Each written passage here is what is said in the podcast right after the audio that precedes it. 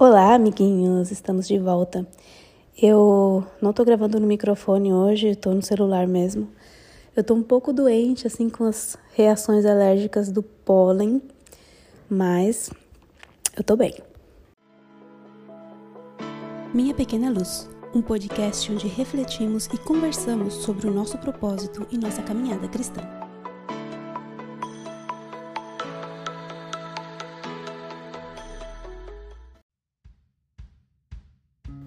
Eu estava lendo em Atos, no capítulo 5, e, bom, em todo o livro de Atos tem muitas histórias muito legais.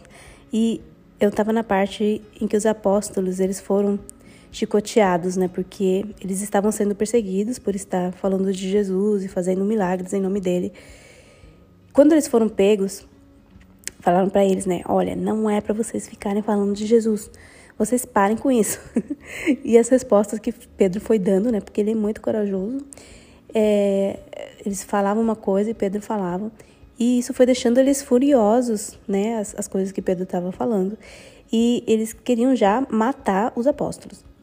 Mas aí o Gamaliel, para quem leu a história, né? Esse, esse homem lá, esse cara era legal.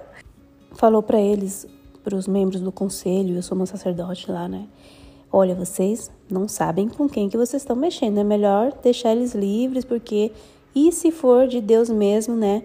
O, o que eles estão fazendo, se eles vêm é, da parte de Deus, vocês vão querer lutar contra Deus? Ah, se eu fosse vocês, eu saía fora. E eles falaram assim, né? Pensaram lá bem e falaram: é mesmo. É, não vamos matá-los. Mas, mesmo assim, foram maus e mandaram chicotear os apóstolos antes de deixá-los livres, né?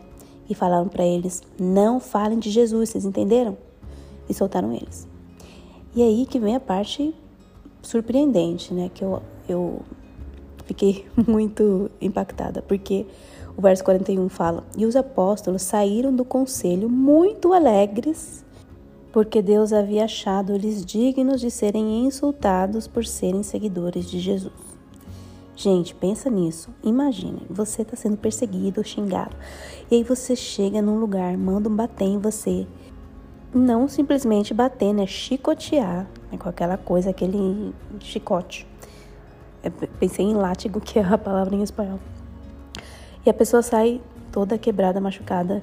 Esses homens estão com dor nas costas, sangrando e saem alegres. Alegres porque, né? Nossa, nós fomos dignos de passar por isso por ser seguidores de Jesus. Então, glória a Deus, que felicidade. E você acha que eles pararam de falar e de pregar? Nem um pouco, nem um dia. Isso tudo é uma coisa que me impacta muito, porque que homens corajosos, né? E a gente pensa assim no nosso tempo, será que existem homens corajosos assim? Será que a gente aguentaria ou vai aguentar se isso chega a acontecer com um de nós? De ser perseguido e maltratado? A gente não vai negar nossa fé, não vai se render, faça aí a sua reflexão pessoal. Às vezes a gente lê coisas na Bíblia, né, e não imagina realmente. É como se estivesse acontecendo na sua frente, sabe? Fecha os olhos e se transporta para aquele lugar. E você vai ver de outra forma. Pensar na história sabendo que, que foi real, não é uma historinha, né? Isso realmente aconteceu. Eu me inspiro muito nessas atitudes dos apóstolos, todas as coisas boas que eles fizeram. Eles não eram perfeitos também, né?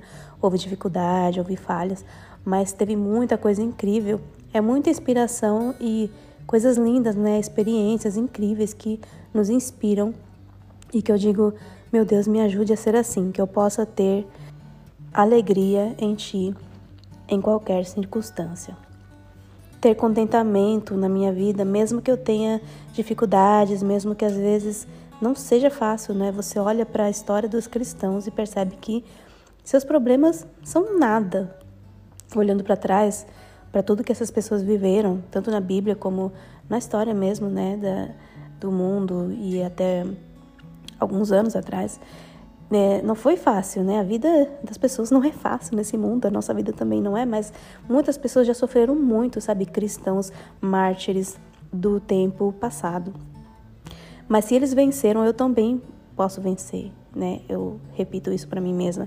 E você também pode vencer. Jesus foi o maior exemplo de todos de que é possível vencer o mundo. E a gente reclama muitas vezes, ai, tá me faltando isso e aquilo, outro, e a gente tem tanta facilidade, né, para tudo. Nós temos uma vida, eu vou falar de mim, né, uma vida muito confortável. Então eu realmente eu não tenho motivo para ficar murmurando, me queixando por pequenas coisas. E eu quero viver com gratidão constante. Eu trabalho muito isso no meu dia a dia, o ter contentamento, né, e fazer as coisas com alegria sem me queixar. E eu preciso estar sempre me aprofundando no estudo da palavra para entender melhor o que Deus quer de mim, o que Ele quer de nós, né?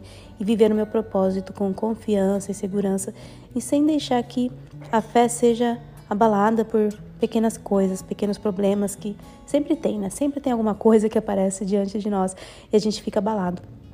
E eu ando ouvindo uma música da Bruna Carla, que até cantei lá no Instagram, é, esses dias, ela é bem antiga, né? E fala: Sinto inseguranças porque eu sou ser humano com defeitos e imperfeito, mas eu sei que os teus olhos, Deus, estão sobre mim.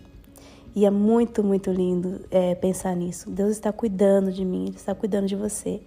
Então é isso que a gente tem que lembrar cada vez que as coisas forem ficando difíceis. E quanto mais a gente se aproxima de Deus, menos as pequenas coisas vão nos atingir pode chegar até nós, mas não vai passar da superfície. Não vai realmente fazer que o nosso coração mude a respeito do que nós acreditamos ou mude a nossa devoção que nós temos para com Deus.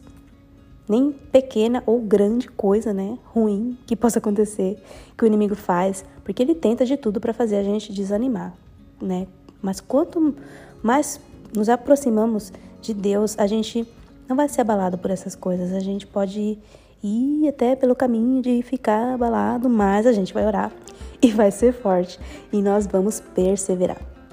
Bora ficar firmes com Deus? Bora! Você ouviu Minha Pequena Luz. Se você gostou, volte para ouvir o próximo episódio e compartilhe com seus amigos. Até a próxima!